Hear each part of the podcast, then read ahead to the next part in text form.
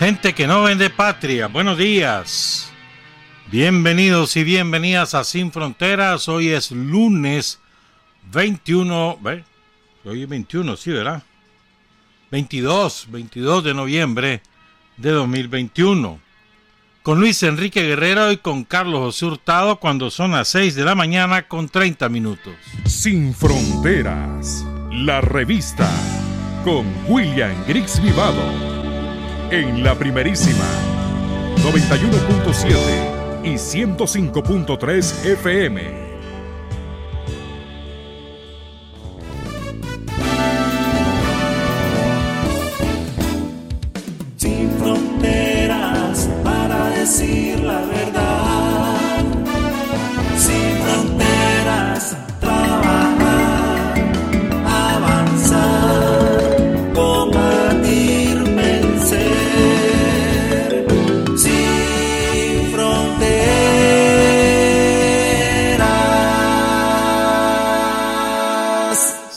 mañana con 37 minutos, apabullante victoria de la revolución bolivariana en Venezuela, un resultado difícil de tragar, el de Chile, ya vamos a hablar de eso abundantemente, pero antes con otros temas. Empiezo porque ayer fue un aniversario de, el, a ver, el, el 37 aniversario de la caída de, de un grupo de compañeros verdaderamente extraordinarios, empezando por el, en aquel momento, subcomandante Cristóbal Manega de Monimbó, un hombre que fue forjado en el fragor del combate guerrillero al lado de Germán Pomares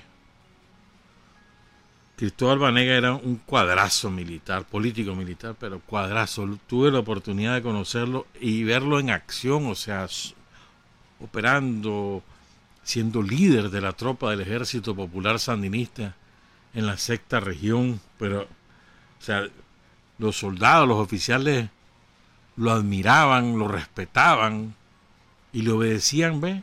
Sin chistar, pero con afecto, sin, sin, no por la disciplina militar, sino porque lo decía Cristóbal Varega. Fue una pérdida muy, muy importante para el ejército, para la revolución. Iban en un helicóptero, iban 10 compañeros, bueno, 9 y una compañera. Lo, logró sobrevivir uno de ellos, el compañero del Ministerio del Interior, y ahí en un macizo montañoso, un ramal que le llaman los cedros, ahí había mal tiempo, recuerden que toda esa zona es mucha neblina, y en esta época del año con mayor razón, y aparentemente el piloto se desorientó y se estrelló pues contra el macizo. Fue como a la 12, 12 y media, por ahí más o menos. Yo eh, recuerdo, es que me acuerdo bien cuando esto ocurrió y fue un impacto muy grande, muy grande. En las filas del ejército, en las filas del frente, en las filas de la revolución. Pues, fue muy, muy grande el impacto de la caída de todos estos compañeros. ¿Verdad? Este el, M, el MI-8 275. Cayeron el subcomandante Cristóbal Banegra, el jefe, nada más y nada menos de la sexta región militar del Ejército Popular Sandinista. O sea, cuadrazo, o sea, la sexta región, pues imagínense, Matagalpa y Notega, el jefe, con una experiencia guerrillera vastísima y política con una conciencia de clase salvaje, hermano, que tanta falta nos hizo después, ¿verdad? Su origen monimboseño lo llevaba a ver con orgullo, sonrisa permanente. También cayó otro compañero, el subcomandante Álvaro Hernández miembro del Estado Mayor General del Ejército. Álvaro Hernández, este fue otro gran cuadro de, la, de la, revolución del Frente Sandinista. Y murió un, para mí un entrañable compañero, un hombre al que conocí de cerca, a él, a su novia, capitán Ervin Vargas Peralta, el último de los Tejada,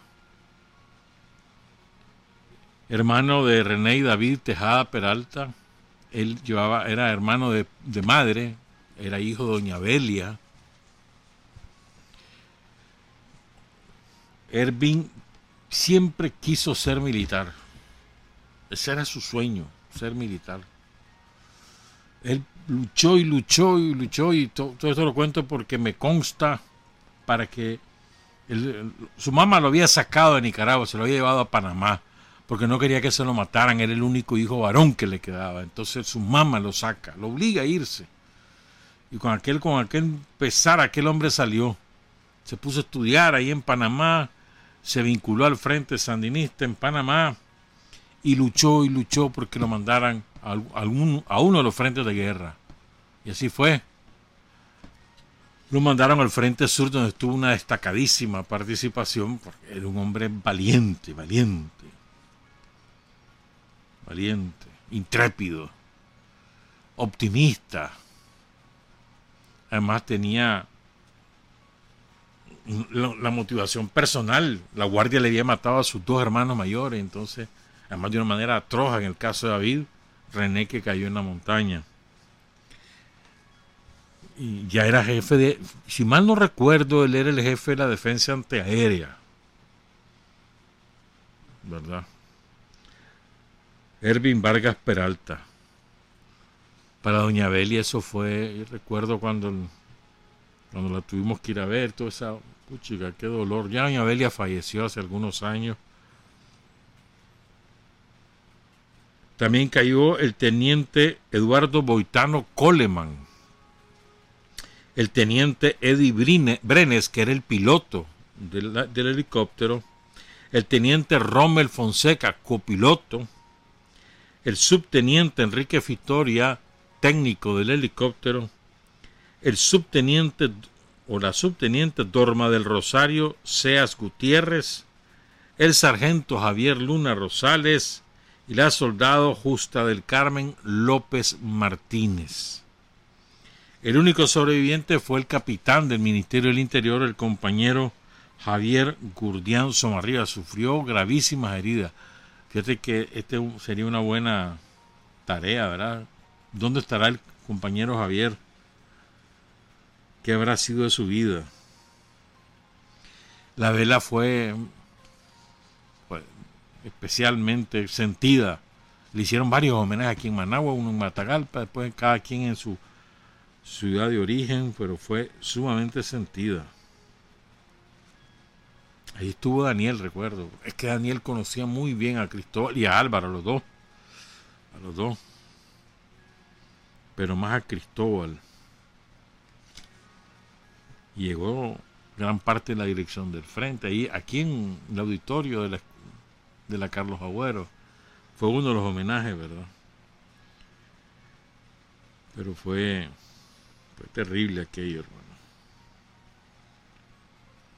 Compromiso con ellos, hermano.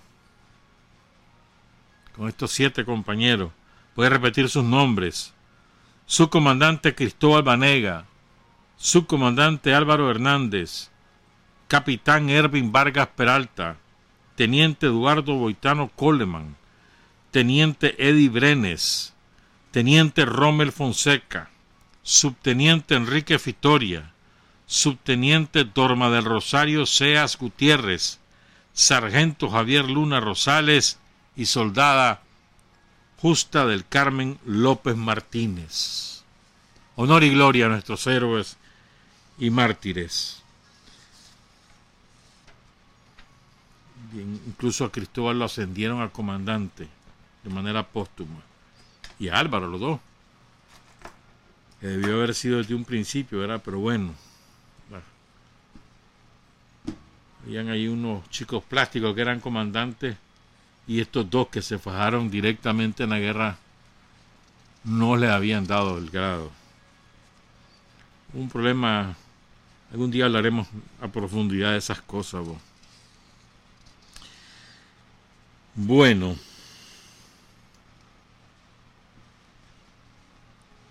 A ver, eh, ah, espérate, que te quería contar cómo va lo... vos sabés que las brigadas del MISA andan trabajando sábado y domingo, ¿viste? Que vacaciones, que descanso, no hermano, ahí andan. Se avanza poco porque no, es todo, no son todas las brigadas, pero una parte de las brigadas ahí va. Entonces no se avanza tanto como los días de lunes a viernes, pues.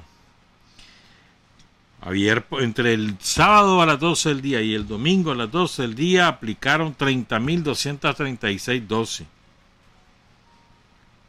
6.600 de las cuales fueron segundas dosis y 1.564 de refuerzo.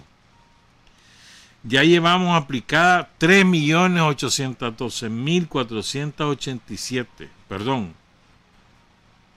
son personas vacunadas, no, no vacunas aplicadas, porque aquí hay que incluir, habría que sumar las que son dobles, ¿verdad? Pero hay 3.812.487 personas que al menos una dosis han recibido de los mayores de dos años. Eso equivale al 59.53%, ya casi en el 60%. Nos quedan nueve días, bueno, con hoy serían, sí, con hoy nueve días para culminar noviembre, a ver si logramos cerrar con el 70 en noviembre. Vamos a ver. En, embarazada 67-56, en niños de 2 a 11 37-66, de 12 a 17 45-29 y mayores de 30 años y el cumplimiento del 74.57%. Vamos bien, vamos bien. Bueno,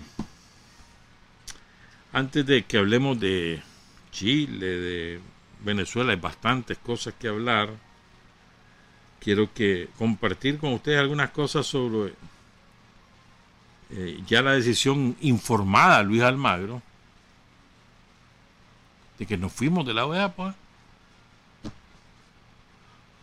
Se prepararon las condiciones. El lunes anuncia el, el, doctor Gustavo Porra que va a ser presentado en la Asamblea Nacional. El martes la Asamblea Nacional aprueba el exhorto al presidente Daniel Ortega, además de condenar la injerencia de los yanquis por la vía de la OEA. El miércoles se pronuncia la Corte Suprema de Justicia. El jueves el Consejo Supremo Electoral. Ese mismo día por la tarde se le entrega al Magro la carta que la lee el domingo a las 8 de la mañana el canciller Denis Moncada. Ese fue el cronograma, digamos, que se ocupó este fin de semana hubo pronunciamientos de distintos organismos y movimientos sociales.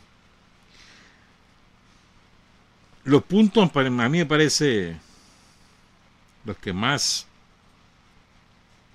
digamos, contenido, mensaje tienen son 5, 6 y 7, más el 7. El 7 es el que me siento absolutamente identificado con todo, pues, pero el 7 es salvaje, cómo está hecho eso. Dice el 5, pongan cuidado.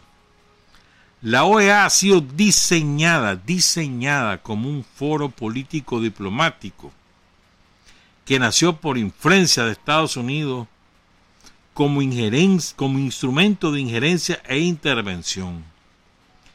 Y su actuar contra Nicaragua ha demostrado que esta organización que funciona permanentemente en Washington tiene como misión facilitar la hegemonía de Estados Unidos con su intervencionismo sobre los países de América Latina y el Caribe, lo que para Nicaragua es inaceptable, lo rechazamos y lo condenamos. Punto 6.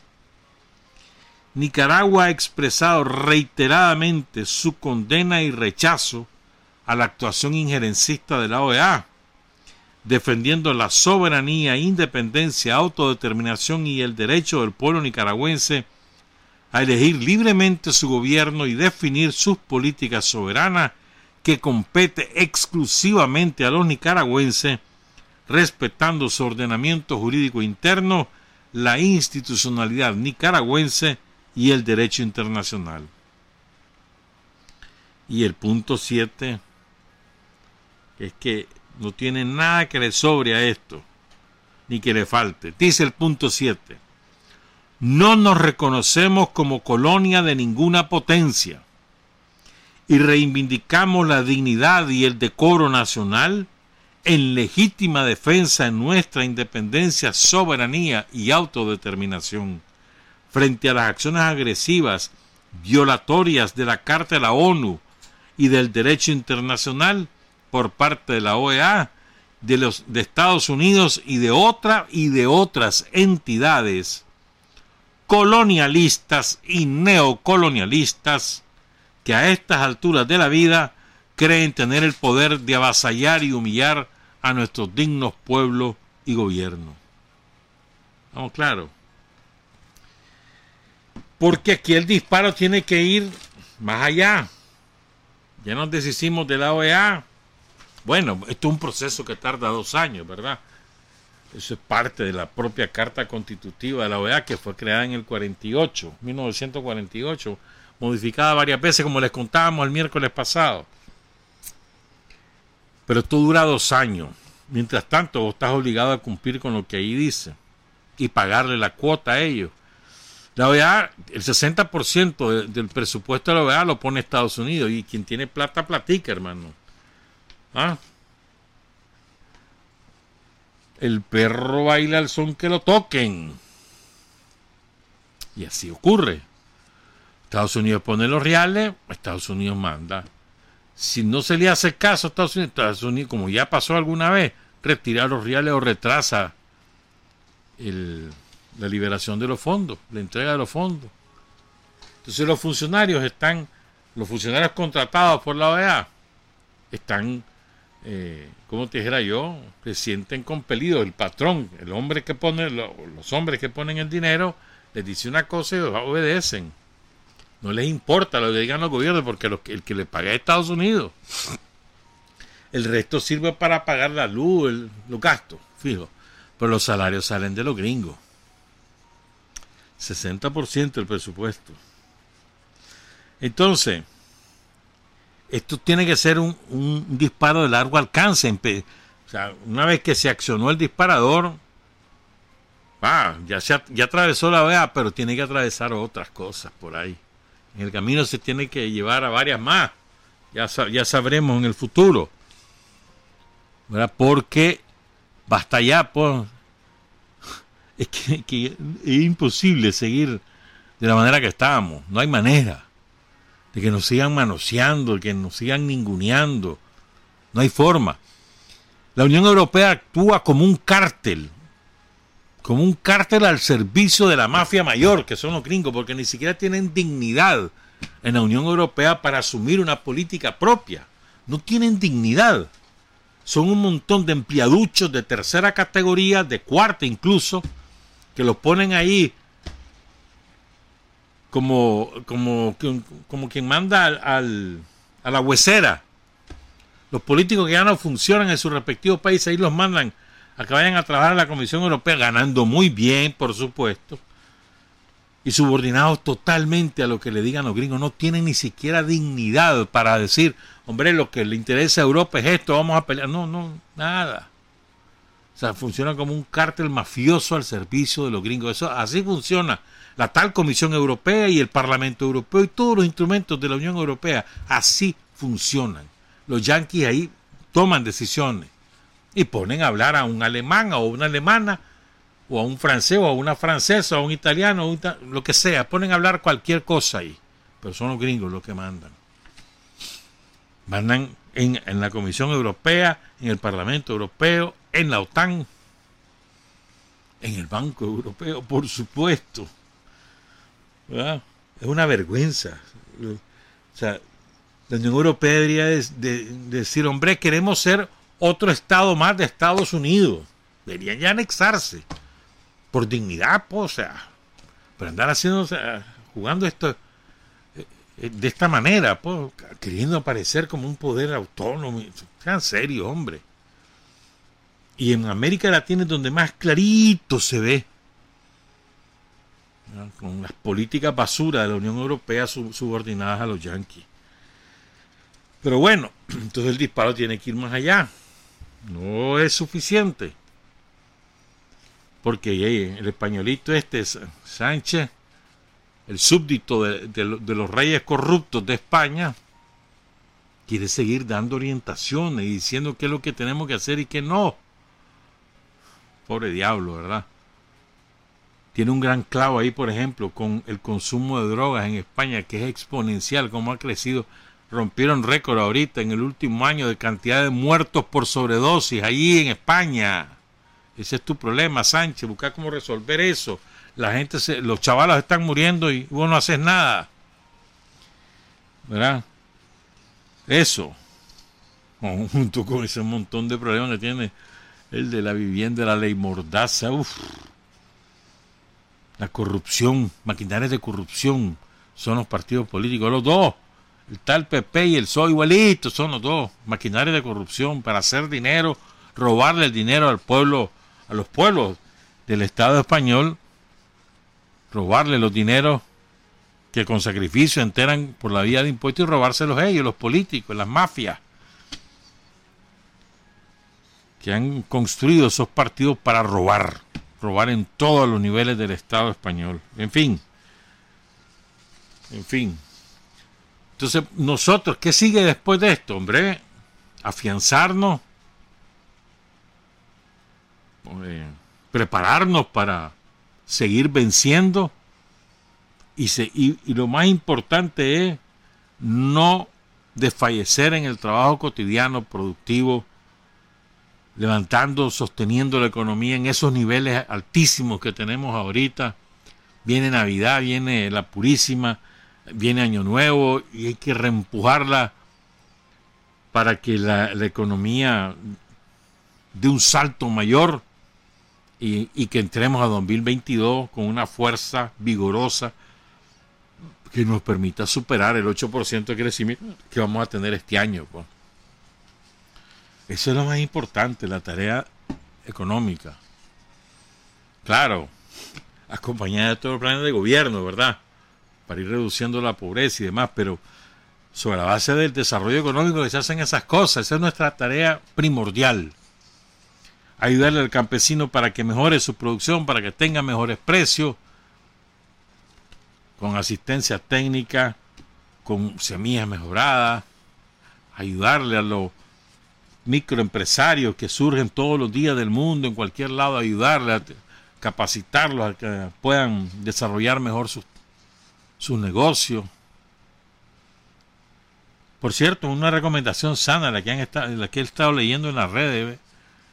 Hombre, este, ahorita en Navidad hay que buscar cómo consumir con los con los microempresarios, no irse a los, grandes almacenes. Que ayudarle a, a la gente. Ese es su aguinaldo, hermano. Ellos no tienen aguinaldo. Trabajan de lunes a domingo y no tienen aguinaldo. Como el otro día leía una crónica, es verdad, mano, se fue del oriental. En el calor que hace en Managua, con lo sofocante que es el calor, sobre todo cuando hay humedad, que te hace sudar, ¿verdad? con, el calor que hay en Managua, con eh, la aglomeración que hay en el mercado oriental, con la falta de condiciones, porque hay falta de condiciones totales, pues que caminar con, los codos, apartando a todo el mundo, con el miedo además que el carterista te saque el celular o te saque la billetera o lo que sea. Vas con miedo, porque es verdad. Y entonces, y ahí en ese, si uno se sofoca como comprador, puchica, ¿cómo hacen los vendedores? Sobre todo los vendedores ambulantes, la pobre señora que anda con su carretón vendiendo el fresco, vendiendo café. O la muchacha que está con su pan ahí de dulces o de lo que sea ahí, puesta en un, solo sitio, no hay sombra ahí, hermano. Que... Esa gente es heroica. Para esa gente no hay aguinaldo, ¿viste? Los que tenemos la suerte de tener un trabajo asalariado y que tenemos 13 meses de salario, debemos recordar que toda esa gente no tiene aguinaldo. Los que andan en un carretón vendiendo por todas las calles, hermano, que fruta, que verdura, que lo que sea. La que tiene la tortillería en el barrio, la que tiene la pulpería en el barrio, la que tiene la comidería en el barrio, la fritanga del barrio, la quesillera, No tienen. El hombre que anda ahí este, buscando cómo podar los árboles tampoco tiene. O sea, la inmensa mayoría de la fuerza laboral en Nicaragua no tiene treceavo mes. Los campesinos no tienen treceavo mes. Y son la fuerza que mantiene la economía del país. Y a veces se nos olvida, ¿no? A veces se nos olvida que hay mucha gente, que, que no somos una minoría privilegiada. Tenemos un salario. Somos parte de esa minoría que de un millón, ponerle que somos asalariados. Pero el resto se busca la vida, hermano. Los que están en los semáforos, limpiando vidrios o vendiéndote abuelada o lo que sea. Reinaldo. Ahí el, el, que tiene una, ¿cómo que se llama? De reparan la llanta. Tampoco el, el taller de mecánica. Mira lo que te estoy mencionando, ¿eh? Te puedo seguir mencionando. Los talabarteros, los carpinteros, los fontaneros, los electricistas a domicilio. No tienen aguinaldo. Incluso, te voy a decir más, y en esto ha fallado aquí el Ministerio del Trabajo. Incluso hay muchos vigilantes que están contratados por empresas supuestamente formalmente constituidas que no les pagan el aguinaldo a los vigilantes o que se los pagan a discreción. Conozco varios casos. Le dicen, no, es que vos, a vos te declaramos tanto y eso es lo que te corresponde. Le dicen que gana 7 mil, pero realmente gana 4 mil en planilla y eso es lo que le pagan de aguinaldo. Y así evaden el pago de la seguridad social. Incluso, pues, esos pobres vigilantes que pasan ahí, mano, 24 por 24, ¿viste? Y a veces 36 por 24, trabajando y 24 libres. Sí, hombre, es un trabajo sacrificado. Y pasa cualquier cosa en la empresa, ¿y a quién le cae el muerto? Al vigilante. Que porque se durmió, que porque se descuidó por lo que sea. ¿Ya? Y, eh, y no les pagan adecuadamente. Otro día platicando con un vigilante en un lado, en un lugar, me estuvo contando todas sus desgracias. ¿Y te pagan el aguinaldo? Sí, me dice, pero me lo calculan como ellos quieren, me dice. Una empresa con uniforme, caché, aquí tiene buen, buena marca ahí. ¿Para qué voy a decir, va? Entonces lo que quiero decir es que recordemos, hombre, que la mayor parte del pueblo de Nicaragua, si no trabaja en el día, no tiene para comer. Y los que tenemos la oportunidad del salario, hagamos un esfuerzo para que eso, que no lo tienen, que son la inmensa mayoría, que tengan un poco más de ganancia en esta fiesta. Vamos a hacer una pausa, volvemos con Venezuela y con Chile. Son las 7 de la mañana con 4 minutos. Hay hombres que luchan un día y son buenos. Hay hombres que luchan un año y son mejores. Pero hay hombres que luchan toda la vida esos son los imprescindibles. Siete de la mañana con ocho minutos. A ver, empecemos con Chile. Es muy triste lo de Chile, muy triste. La derecha logró revertir en términos ideológicos y también electorales todo el huracán, el maremoto, la erupción, lo como quieran ustedes este, describirlo, que empezó en el 2019, aunque el grupo de chavalos que se saltaron los torniquetes del metro, no queriendo pagar el alza que habían decretado en el boleto. Ahí empezó todo. Y lo lograron revertir en términos ideológicos, políticos y electorales. Es muy triste lo que ha pasado. Ah, me imagino que habrán ahora mil análisis de, poca o gran profundidad para extraer lecciones de lo ocurrido en Chile. La rebelión en Chile fue contra el status quo, tanto desde el punto de vista institucional, es decir, esas esa cúpulas partidarias que se habían adueñado de todas las instituciones, del Parlamento hasta los distintos poderes del Estado, ¿verdad? Y contra el, poder empresarial que los, los tiene, del cogote. Y ese era el, sacudón que, que, realizó el pueblo chileno contra esa realidad, que tiene esas dos ramificaciones. Y se expresó en la, en la victoria de las fuerzas no tradicionales sobre las fuerzas de la derecha en las elecciones para la Asamblea Constituyente, pero de ahí para acá cambió el panorama. El que ganó es un hombre de extrema derecha. Como que estaba oyendo a Somoza en Nicaragua. O a cualquiera de esos contras que, que han aparecido por aquí. Como que estaba oyendo a Bolsonaro. Como que estaba oyendo a Aznar. O a Donald Trump. O al propio Biden. Reaccionario hasta la médula. Y con tendencia a imponer la dictadura de derecho una vez que si gana la presidencia. Hay una, hay una estadística en Chile. Todo aquel que gana en primera vuelta gana la segunda. Desde, que empezó esto en el 90. O sea, en los últimos 31 años, todo el político que ha ganado primera vuelta gana la segunda. Y ganó este José Antonio Cáceres. Es cierto que la diferencia es mínima, menos de 150 mil votos menos del medio por ciento, pero, pero es primer lugar, pues. Y habrá que ver si se mantiene esa tendencia. Cas, sin ningún asco, hermano, levantó la bandera de la extrema derecha sin ningún escrúpulo. No tiene ningún miedo de decir yo soy de extrema derecha y, la reempuja, vámonos. Contra los inmigrantes, contra los movimientos populares, defendiendo las privatizaciones, defendiendo al ejército, defendiendo a Pinochet, negando que hubiera habido un golpe de Estado en Chile. Así, descarado, rafla.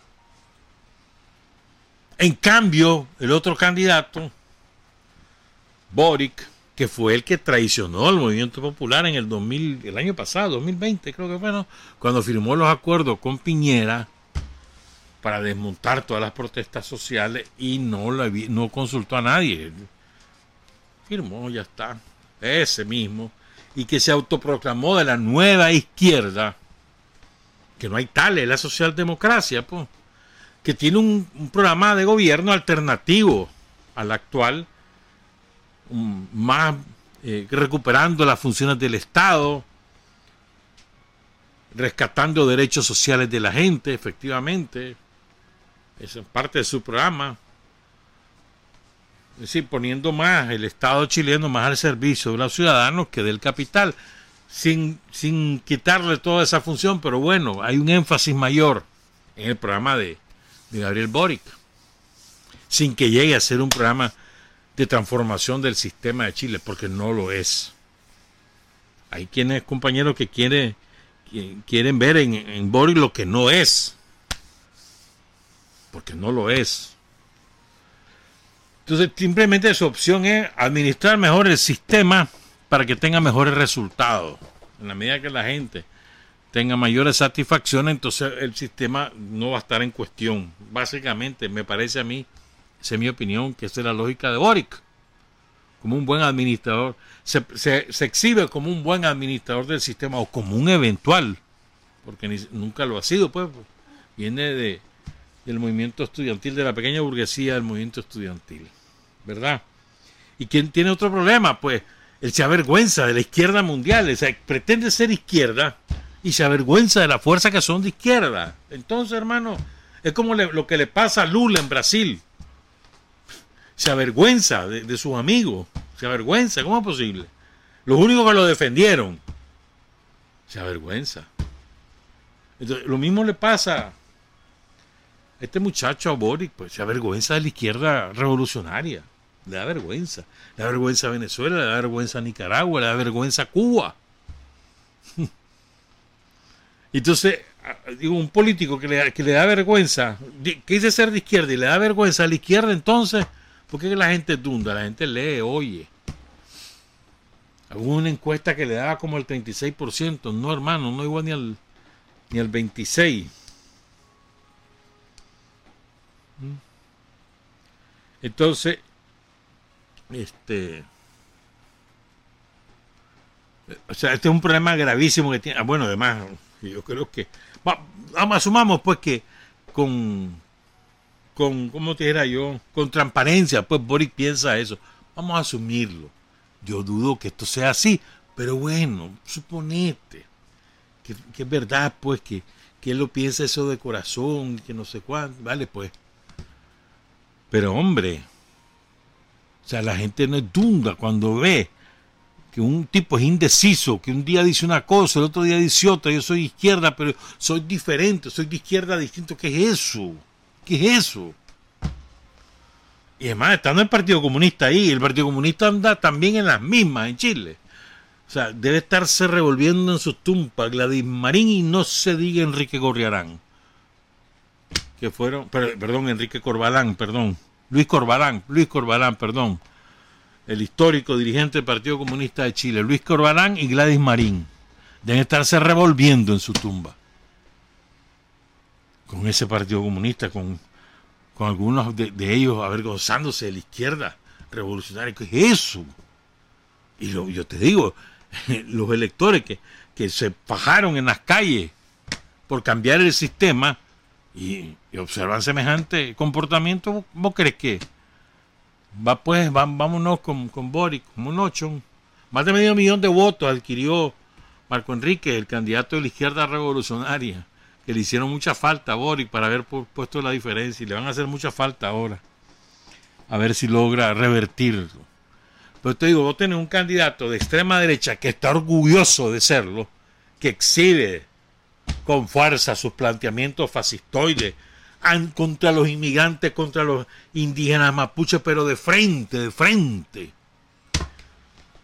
Diciendo que la inseguridad, que el reflejo de la inseguridad son los vándalos del, de los izquierdistas que destruyeron Santiago durante esas luchas horribles. Así. Y claro, el ciudadano común y corriente siempre tiene aprensión sobre su seguridad, siempre, eso es natural y le echa la culpa a los inmigrantes, le echa la culpa a los mapuches y le echa la culpa a los que luchan. Entonces, que la aprovecha. ¿Me entendés? Pero sin asco, sí. Y además en su programa, su programa dice cosas muy, muy concretas. Por ejemplo, habla de, eh, de la alianza que va a establecer con otro gobierno de su mismo talante para destruir la izquierda a nivel continental. Así lo dice. Después se lanza contra los inmigrantes con una fuerza endemoniada. Y eso en el norte de Chile, sobre todo, tiene mucha pegada. Porque ahí es donde llegan por tierra peruanos, venezolanos principalmente, que van buscando cómo llegar a Concepción y después a las otras ciudades, a las grandes ciudades de, de Chile. Pues eso tiene mucha fuerza por esos lados. Lo que quiere decir es que vos tenés a un político que no tiene asco de definirse como es él, tiene además el, el, el, respaldo unánime del aparato mediático principal de Chile detrás de él. Claro, la disimulan con los otros candidatos de derecha, pero van detrás. Vas a ver ahora. Clarísimo se va a ver cómo todos van, se van a enfilar detrás de Cast, José Antonio Cast se llama que en las elecciones de 2017 quedó en cuarto lugar. Y ahora logra el primer lugar en la primera vuelta. El candidato de Piñera quedó en, a ver, en cuarto lugar. La sorpresa, mira, mira cómo es la política chilena. Es, impresionante. Un, uno de los candidatos es un tipo, Parisi, que no estuvo en Chile ni un solo día durante la campaña electoral. ¿Por qué? Porque vive en Alabama y en Estados Unidos. ¿Saben por qué? Porque tiene una demanda de pensión alimenticia en Chile, está condenado. Entonces, si regresa a Chile va, o va preso o, comienza el juicio. Entonces, nunca volvió a Chile después que le lo sentenciaron. Entonces quedó en Alabama y desde allí hizo su campaña. Desde, desde Alabama. Este vos. Y aún así este hombre, Parisi, logró el... A ver, ¿qué se me hizo el dato? Logró Franco Parisi Fernández. Logró el 12.83, o sea, 892 mil personas votaron por este hombre y nunca estuvo en Chile para hacer campaña electoral. Decime vos, la hizo por redes sociales, Twitter, Facebook, Instagram, YouTube, etcétera. WhatsApp, cadenas de WhatsApp una tras otra. Pues este tipo logró casi un millón de votos. Así. Y sus propuestas son cualquier cosa, pues, de derecha, por supuesto. Y contra la mujer y demás, pues. En cuarto lugar quedó el candidato de Piñera, que trepó porque al principio estaba en quinto lugar y después logró tropar. Y en quinto quedó una demócrata cristiana, una senadora.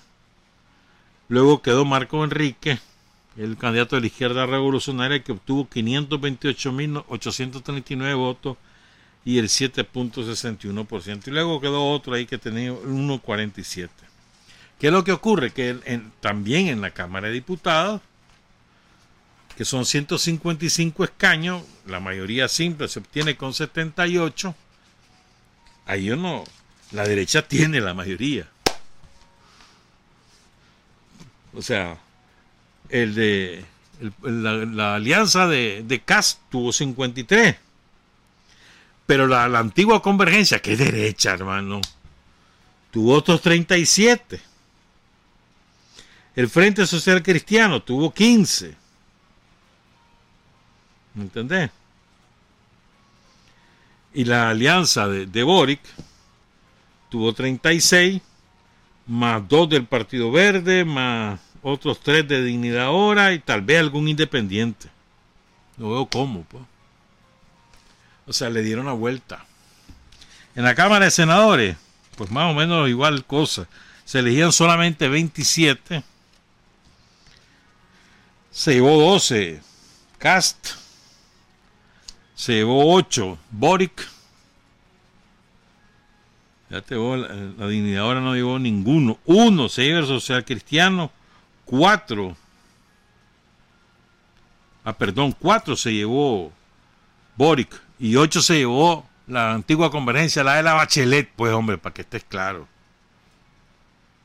La de esa mujercita insoportable, engreída, farsante. Y los independientes se llevaron dos, y eso es todo. Entonces, en los tres estamentos electorales, presidencial, primera vuelta, diputados y senadores, no veo cómo, pues. Eso es muy triste. Además, recordemos que la jerarquía católica en Chile tiene mucha fuerza, está vinculada absolutamente a los ricos, absolutamente, y a los militares. El, aquel famoso cardenal que anduvo bendiciendo a los asesinos de Pinochet y pasaron en esa toda la dictadura de Pinochet y han defendido el régimen terrorista de los militares y de sus partidos a lo largo de todos estos años. Esa jerarquía católica hizo campaña contra cualquier alternativa de izquierda, no a favor de uno, un candidato determinado, algunos sí, sobre todo en los niveles de la burguesía, en los barrios de, la alta burguesía de ese país, clarísimo, a favor de casa. Pero en general no lo hicieron así, sino en contra de. Que había que evitar que Chile se convirtiera en otra Venezuela, en otra Cuba, que aquí iban a venir las confiscaciones y no sé cuánto, el caos de Allende. Y eso pega. En determinados segmentos de la sociedad, eso pega. Y luego está, que es punto y aparte todo lo que pasa con, con los dueños de ese territorio que se lo robaron, los mapuches, se lo robaron. Y lo vienen matando, lo vienen masacrando, le tienen estado de sitio ahorita ahí. Pero bueno, pues. Eso fue Chile, hermano. estaban habilitados, que a ver, creo que 11 millones, ¿no? Y, no, votó mucha gente. Votaron como 3, 4, poco más de 5 millones. Bueno. A ver, este, este, este hombre, Cast, Movimiento Católico Conservador Schoenstatt, y además con, con respaldo de los grupos evangélicos, porque reivindica la familia tradicional, los valores tradicionales del catolicismo, muerte a las mujeres que abortan, todas esas cosas. Mm. Si, si Pinochet viviera, votaría por mí, dijo Cast en algún momento.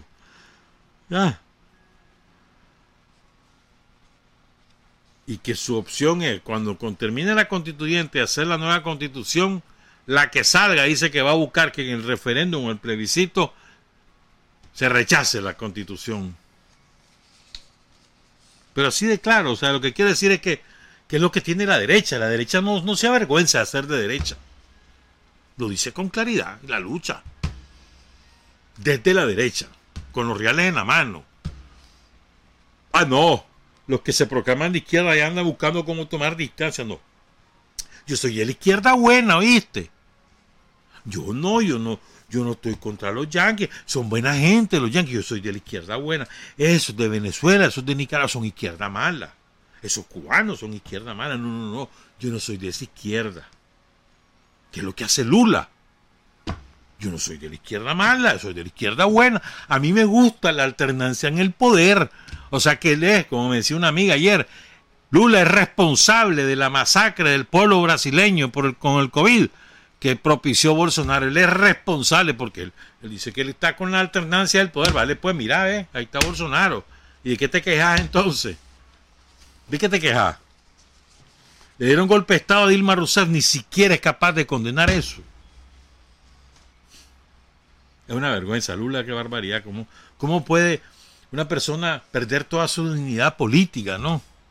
Solo en nombre de que le den la credencial de demócrata en Estados Unidos y que se la den los militares ahí en Brasil y digan, ve, ya cambió Lula, y dejarlo que vuelva a ser presidente. O sea, ese es el problema de la izquierda en el mundo, hermano se avergüenzan de ser lo que son. Nosotros no, hombre. Nosotros somos amigos de Venezuela hasta la muerte, amigos de Cuba hasta la muerte, amigos, amigos de toda aquella izquierda revolucionaria que quiere cambiar el sistema capitalista, que coloca en el centro a, los seres humanos. Somos amigos de todos ellos. Aunque sean chiquititos los partidos, no importa, de eso somos amigos. Y aliados incondicionales además la derecha, ya ve, es que es divertido, ¿verdad? Toda la derecha ahorita, toda se va a agrupar ahí detrás de Castodito. Ahí vas a ver. Y si sumas todos los votos de ellos, no hay, no hay cómo revertir ese resultado. Lo que pasa es que eso no es automático, ¿verdad?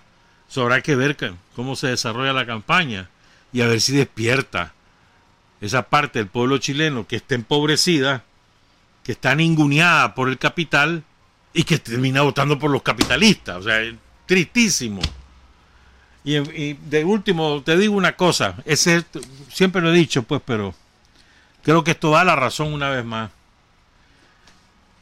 Nosotros los sandinistas tenemos la enorme virtud, si vos querés, de que contamos con un partido con 60 años de experiencia, que capaz de canalizar todas las reivindicaciones populares, de hacer propias las aspiraciones de los, del pueblo y llevarlas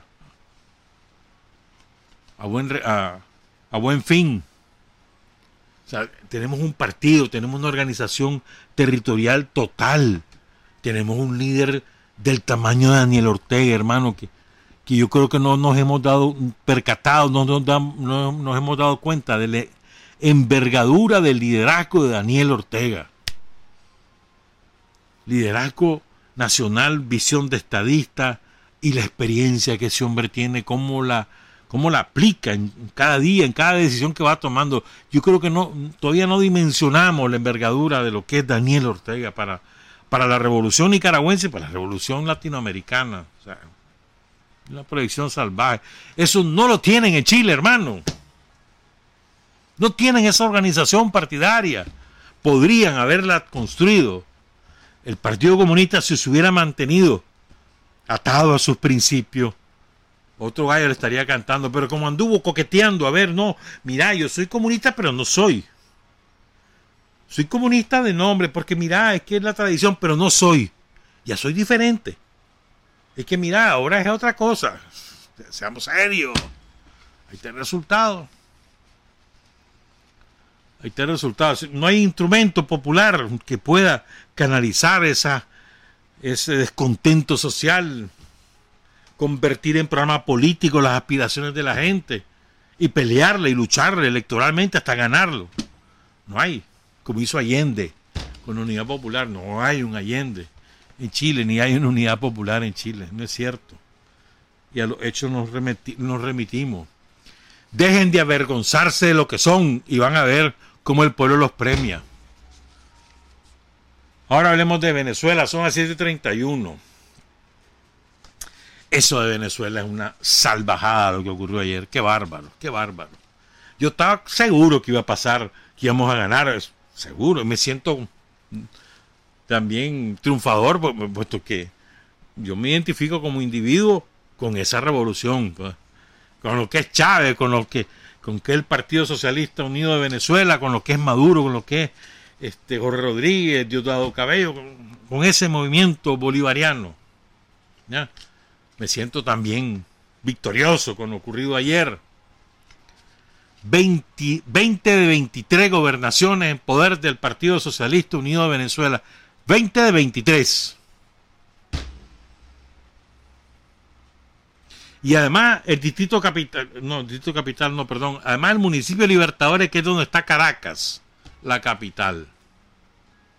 O sea, de las 24 entidades en disputa, 21 en manos de la revolución. Es una victoria aquí y en la cochichina apabullante. Entonces ahora están buscando el pero. Siempre buscan los peros, ¿verdad? Abstención. Hermanito, por Dios, no seas estúpido. Si todos, todos querían que fuera a votar la gente. A ver, y qué chiche lo que le ha pasado al pueblo venezolano en los últimos seis años, siete años. Qué chiche. Guerra total contra el pueblo. Guerra contra el pueblo, hambriándolo, evitando que tenga medicina, evitando que tenga energía eléctrica, que tenga agua potable, que tenga combustible para mover sus vehículos, que no tenga el plato de comida sobre su mesa. O sea, guerra contra el pueblo de Venezuela. No es contra el gobierno, es contra el pueblo. Han hambriado al pueblo. Y ese pueblo, 46, ¿cuánto es el por ciento? Por ahí anda el 46% de participación. Ese pueblo, no, perdón, 42%. El 42% de ese pueblo fue a votar.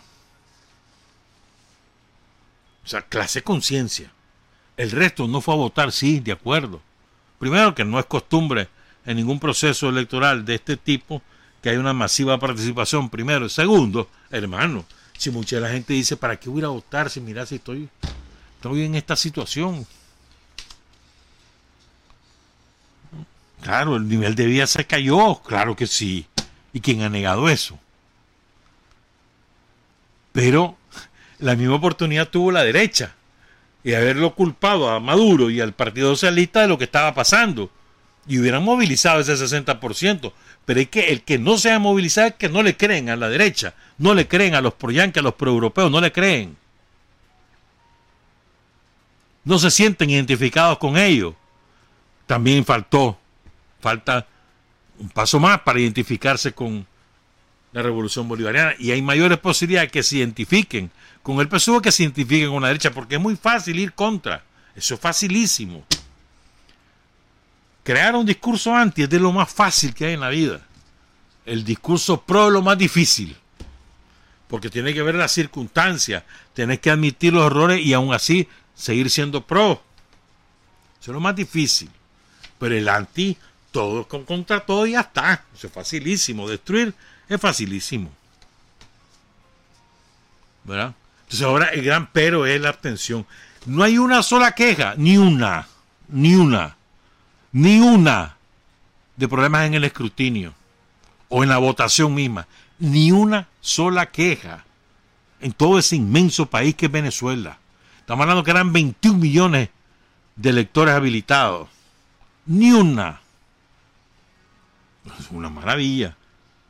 Con todas las bandas de delincuentes asolando en la frontera con Colombia.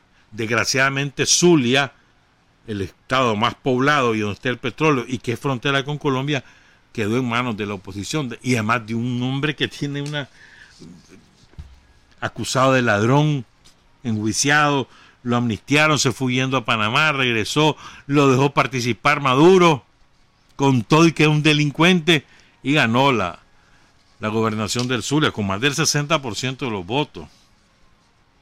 No fue grande la votación del Zulia, fue menos del 40%. Ahí está otro ejemplo, pues ganó Rosales con menos del 40% de la participación, que está hablando babosada, pues. Pero ganó. Y entonces, ¿qué va a hacer? Ganó y ya está. Ahí queda. ¿Verdad? ¿Qué, otra, ¿Qué otros estados perdió? Perdió Nueva Esparta, que es donde está la isla, Margarita, si mal no recuerdo, creo que sí. Y a manos de fuerza vecinal. Y perdió también este el estado de Cojedes. Ahí que también quedó la MUD. La MUD es la de, ¿cómo es que se llama? Capriles. Capriles y Rosales eran los jefes de, la MUD. Ahí salió, ahí resucitó Capriles, ayer lo vi. Hablando de lo abusada. Nadie le cree. Pero una maravilla, sí. 8 millones de gente que fue a votar. Que confió en el proceso electoral. Que le dio un visto bueno a la gestión de la revolución bolivariana. ¿Vos sabes cuántas viviendas van ya? Bueno, en el 2022 llegan a 5 millones de viviendas gratis entregadas por la revolución. Entonces, el significado de esto es de un impacto mundial. ¿Qué van a hacer los yanquis ahora? ¿Qué van a decir? ¿Qué van a decir sus su monaguillos? Los de la Unión Europea, ¿qué van a decir? Ahí llegaron de gallito los de la Unión Europea, llegaban de gallitos allí, de observadores, que hoy llegaban a determinar la limpieza de las elecciones y lo pusieron en su lugar rapidito. Que vos sos invitado y te subordinás al marco legal. Vos no sos más importante ni menos importante que los de la COPAL, por ejemplo. o, los, o los acompañantes que llegaron desde África. Vos sos uno más y te sometes al marco legal. Vos sos un invitado de nosotros, no venís aquí como supervisor. Es que de verdad que eh, estos de la Unión Europea no se van a componer nunca, hermano. Tendrían que volver a nacer. Entonces, este, falta ahora todos los informes que dan los acompañantes, ¿verdad? Pues ahí vas a ver, ahí los vas a ver. Que lo primero que van a señalar es lamentamos la falta de participación y estaban todas las fuerzas políticas de la derecha representada que se iban a atomizar y qué culpa tiene la revolución bolivariana de que se, que se peleen entre ellos y se vienen matando porque todos quieren ser gobernadores, todos quieren ser alcaldes, todos quieren ser diputados, todos quieren ser presidentes. ¿Qué culpa tenemos en este lado del, del, tablero si se siguen matando? Que se maten y que se rematen si quieren. Que se vuelvan a matar. Entonces iban como en cuatro o cinco alternativas y ahí está el resultado. Pues. Hubo lugares donde se hubieran ido unidos, tal, probablemente hubieran presentado mucha mayor batalla, incluso ganado algunos estados. Pero eso no es responsabilidad de la revolución bolivariana, es responsabilidad de ellos. ¿Qué van a decir los yanquis ahora? A ver. A ver, ¿qué van a hacer? ¿Qué van a decir? elecciones competitivas, árbitro neutral, eh, claro, por supuesto, mayoría bolivariana, pues ¿cómo, no la va a tener si la mayoría del Parlamento de la, de la Revolución el presidente de, de del Consejo Nacional Electoral es un antiguo ministro de Chávez, Pedro Calzadillo, un escritor muy reconocido ahí en Venezuela. Con una ley reformada al, a placer de la oposición. Le dijeron pase un montón de candidatos que estaban enjuiciados por delincuentes, por criminales, y están participando, participaron pues ayer, incluyendo Rosales, que hasta ganó una gobernación. Ah, ¿y qué más quieren? Entonces, 17 auditorías le hicieron al final al, al, al sistema al, sí, al sistema electoral. Ayer le estaban haciendo una durante las votaciones. De manera aleatoria iban escogiendo la urna y verificando. Ni un problema. Es que no hay forma. Entonces, ya si quieren sostener su estrategia de destrucción, la estrategia que llevan los europeos y que lleva los gringos contra la revolución bolivariana, es, por el, es, simplemente ponerse en evidencia. Están obligados a rectificar. El delincuente este de Borrell diciendo de que ellos son los que van a determinar si es limpio, no. Ante payaso. ¿Quién es Borrell? O sea, los europeos tienen que ser, tienen que aprender humildad, tienen que venir a aprender a América Latina. Nosotros les podemos enseñar, sobre todo los procesos revolucionarios, los cubanos, los venezolanos, los nicaragüenses, les podemos enseñar cómo hacer un buen gobierno y cómo no tenerle miedo ni al poder del gran capital ni a los yanquis. Les podemos enseñar, vengan, aprendan. A todos ustedes de la Comisión Europea, el Parlamento Europeo, vengan, vengan, les vamos a enseñar. Le, vamos a pegar con la regla en la jupa, así, cuando no quieran aprender, ¿oyeron? Vamos a hacer la enseñanza al estilo de antaño, hace 50 años, igualito, lo vamos a hacer, a castigarlo. Cada vez que, no, aprueben una materia, su nalgada y su reglazo. Porque si tal vez así aprenden. Tienen que venir a aprender los europeos, están muy atrasados. Bien, el pasado colonial aspiran a volver a ser imperio jamás. ¿Sabes cuándo volver a ser imperio Europa? Alemania o España o Italia, nunca. Francia, jamás volverán a ser imperios. Están listos y servidos. Es más probable que por aquí en América Latina aparezca alguno de que tiene la posibilidad de ser imperio que ellos recuperar esa condición. Lo de Venezuela ayer es el jaque mate a la estrategia colonial de los yanquis y los europeos. Jaque mate, no hay forma. Y vas a ver, se le van a empezar a derrumbar esos paisitos subalternos que, todavía le, siguieron la corriente con Guaidó. Tienen que empezar a recular, como los ticos, los ticos reconociendo a Guaidó. Hasta le regalaron una embajada ahí, un edificio. Y lo, después los tuvieron que correr porque eran delincuentes los oídos. Ah, los ticos, decime vos. ¿Quién es Costa Rica? Pero quieren estar escupiendo en rueda. Alvarado, pues, y toda la claque que hay, que está oprimiendo al pueblo costarricense. Hasta el Bukele, el payaso Bukele igual. Guaidó, no. ¿Qué va a hacer Almagro con Guaidó ahí metido? ¿Qué van a hacer los británicos? Que le, están robando el oro a Venezuela. ¿Qué van a hacer? Bueno, y los portugueses, porque los portugueses son socios del banco ese que le quiere robar el oro a Venezuela. Portugal es socia. Y no han dicho estas palabras mías. Y Portugal es de la Unión Europea. ¿Qué van a hacer? O sea, es la hora. Vale, pues mira cómo de generosa Venezuela. Vas a ver. Si todos ellos comienzan a rectificar Venezuela, si va pues, devolverme lo que me robaste. Y ahí limpiamos la mesa. Veamos el futuro. Ah, ¿querés venir a invertir? Sí, hombre, vení. A ver, ¿dónde querés invertir?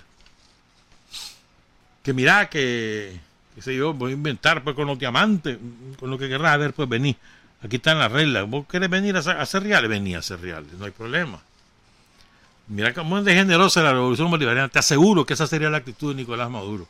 De hecho, ayer en su discurso fue sumamente conciliador y me llamó la atención.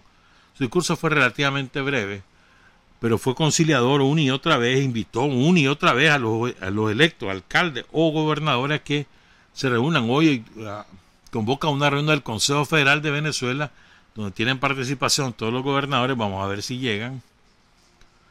Y además, este, me llamó la atención, te decía, que en los discursos de agradecimiento de los gobernadores electos, incluyendo la alcaldesa de Caracas, del municipio de Libertadores, sumamente conciliadores, sumamente conciliadores, ninguno en espíritu revanchista, ninguno sonando tambores de guerra. En varios estados el, PSUV era oposición y ahora será gobierno. Y los, candidatos del PSUV que ganaron, eh, diciendo que no van a buscar venganza con los gobernadores que perdieron, que van a hacer bien hecha la transición, que no van a buscar cómo pelear, todos ellos. Interesante, un movimiento interesante, que es correcto además. Venezuela no está para más pleito. Ya terminaron las elecciones, se acabó esto, vámonos. Enrumbarnos, como decía Maduro. Ahora vamos a despegar esta economía. Vos sabés que ya Venezuela tiene el 80% vacunado. Con todo y la guerra, el 80% vacunado. Y la meta es que al 31 de diciembre tienen al 100% vacunado. Tienen una de las tasas más bajas del mundo de mortalidad por COVID, tasas más bajas del mundo mortalidad por COVID, incluso de contagio por COVID. En esas circunstancias, ¿no? Tan difíciles que ha tenido Venezuela, triunfador también frente a la pandemia. Mucha gente que dice, no, que hubiera ser yo a esa aglomeración a contagiarme. Estuve viendo una entrevista ahí en, en, Facebook de gente que no fue a votar. No, no, que hubiera ser yo buscar cómo agarrar la peste. Bien, estoy en mi casa, que no sé qué. El miedo a la peste también es un disuasivo. Sobre todo por la aglomeración, aunque habían conservado todas las medidas habidas y por haber para que no hubiese contagio, siempre es un riesgo. Entonces la gente prefirió también mantenerse resguardada. Entonces ahora viene el gran desafío. Pues. Para el pueblo venezolano, ya está, olvidémonos de estos pleitos, vámonos para adelante. Ya tienen el 90% de la producción de alimentos en Venezuela. Es un cambio radical en la economía venezolana. Y eso les está produciendo mercado interno y consumo interno cada vez mayor porque es de producción local no están buscando importaciones. Tienen la guerra contra su moneda, la tiene desatada Estados Unidos, debilitando esa moneda todos los días del mundo y obligándola a estar cambiando de moneda o quitándole cero cada, cada año, cada año y medio. Pero ahí van, se van defendiendo como pueden. Lo que, lo, los actos de los que ha sido protagonista el pueblo venezolano van a estar ubicados en los anales de la historia como heroicos resistiendo una de las más bestiales agresiones que jamás se han desatado contra país alguno. Vos sabés que Venezuela estuvo tres meses este año sin vender una gota de petróleo. Tres meses, su principal ingreso de divisa. Tres meses se doblaron. Así es salvaje ha sido la agresión. El petróleo que es su principal producto de exportación. Y ese pueblo heroico, mano, le dio el voto de confianza ayer a la revolución bolivariana. Vamos adelante, voy con vos, ¿cómo no? Soque. Esa es una maravilla, hermano, una maravilla. O sea, una agresión tan bestial solamente Cuba la ha sufrido. Tan bestial como la que ahora sufre Venezuela. Es una... Eh, es algo que va a pasar de dos maneras a la historia, como una página de la ignominia en relaciones internacionales provocadas por Estados Unidos y la Unión Europea. No se les olvide, cómplice de esa agresión es la Unión Europea. No se les olvide. Los alemanes, los franceses, los españoles, los italianos son cómplices. Los suecos, los belgas, los holandeses son cómplices. Los griegos, los portugueses son cómplices de la atrocidad cometida contra el pueblo de Venezuela. Y todos ellos ayer salieron derrotados. Van con el rabo, ya saben a dónde. Metidos ya saben a dónde. Ahí van con ese rabo. Mejor que se les hubieran cortado el rabo para que no tuvieran que, usarlo para eso. Son cómplices de, de las atrocidades que ha sufrido el pueblo de Venezuela, que ha tenido la dignidad y la entereza de levantarse, organizarse, fortalecer su instrumento que es el PSUV y arrasar con estos cabrones en las urnas. ¿Qué van a hacer, gringos? ¿Qué van a hacer ustedes, europeos? Con la fortaleza de la revolución bolivariana. Porque ahora viene el despegue económico, como lo decía claramente el presidente Maduro anoche. Bueno, esta madrugada, para Venezuela, para nosotros todavía anoche, porque eran como las diez y media, once de la noche. ¿Qué van a hacer ahora? Bueno, van a empujar la economía a salir del atolladero y a buscar cómo ir limpiando los tranques que les han puesto en la política, en, perdón, en las relaciones exteriores. Su principal objetivo es recuperar parte, por lo menos una parte de lo que les han robado. Son miles de millones de dólares en oro que se robaron los británicos con la complicidad de los portugueses, para comenzar. Y eso que sin, sin contar todo el aparato de refinería y de, gasolinera que se robaron en Estados Unidos, de la CIRCO, en Estados Unidos, Argentina y otros países, que se lo robó Guaidó. Que busque cómo regresar Guaidó, ¿verdad? A Venezuela, a ver qué le pasa, a ver qué le hacen. Ah. Entonces decía ayer el presidente Maduro, nosotros no podemos volver a esa negociación con, con Estados Unidos y Guaidó ahí en México mientras esté preso, mientras esté secuestrado, Alex Saab. Pongan en libertad a Alex Saab que no tiene ningún delito cometido y ustedes lo metieron preso para por venganza, solamente porque él tuvo la interés de romper el bloqueo e, e importar alimentos como colombiano de origen y porque tenía la posibilidad de moverse en los distintos mercados y él era el que llevaba los alimentos y rompió el bloqueo.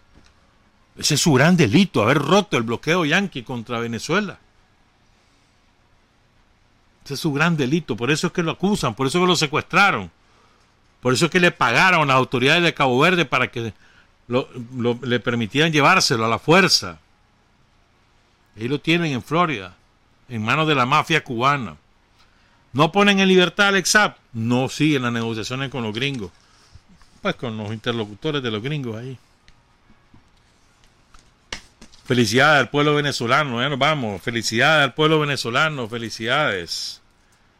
Qué orgullo, qué gran manera de cerrar el año para la Fuerza Revolucionaria Nicaragua con, como decía, decía Maduro, que Daniel Ortega dice ha roto el récord mundial. la mitad del padrón electoral está respaldando a Daniel Ortega, 75% sobre 60 y más de la mitad del padrón electoral, y es verdad. Gran victoria en Nicaragua. Después viene Cuba y derrota la operación de la gusanera de Miami que quería reventar toda la isla con protestas masivas y no sé cuánto y no sé qué. No pasó nada de nada. Nada de nada. Derrota de toda la gusanera en Cuba. Y ahora cierra la revolución continental con esa victoria formidable del Partido Socialista Unido de Venezuela. 21 de 24 entidades en disputa. ¿Qué más querés? Trabajar, avanzar, combatir, vencer. Patria y libertad. Revolución es sentido del momento histórico. Es cambiar todo lo que debe ser cambiado. Es igualdad y libertad plenas es ser tratado y tratar a los demás como seres humanos. Es emanciparnos por nosotros mismos y con nuestros propios esfuerzos. Es desafiar poderosas fuerzas dominantes dentro y fuera del ámbito social y nacional. Es defender valores en los que se cree al precio de cualquier sacrificio.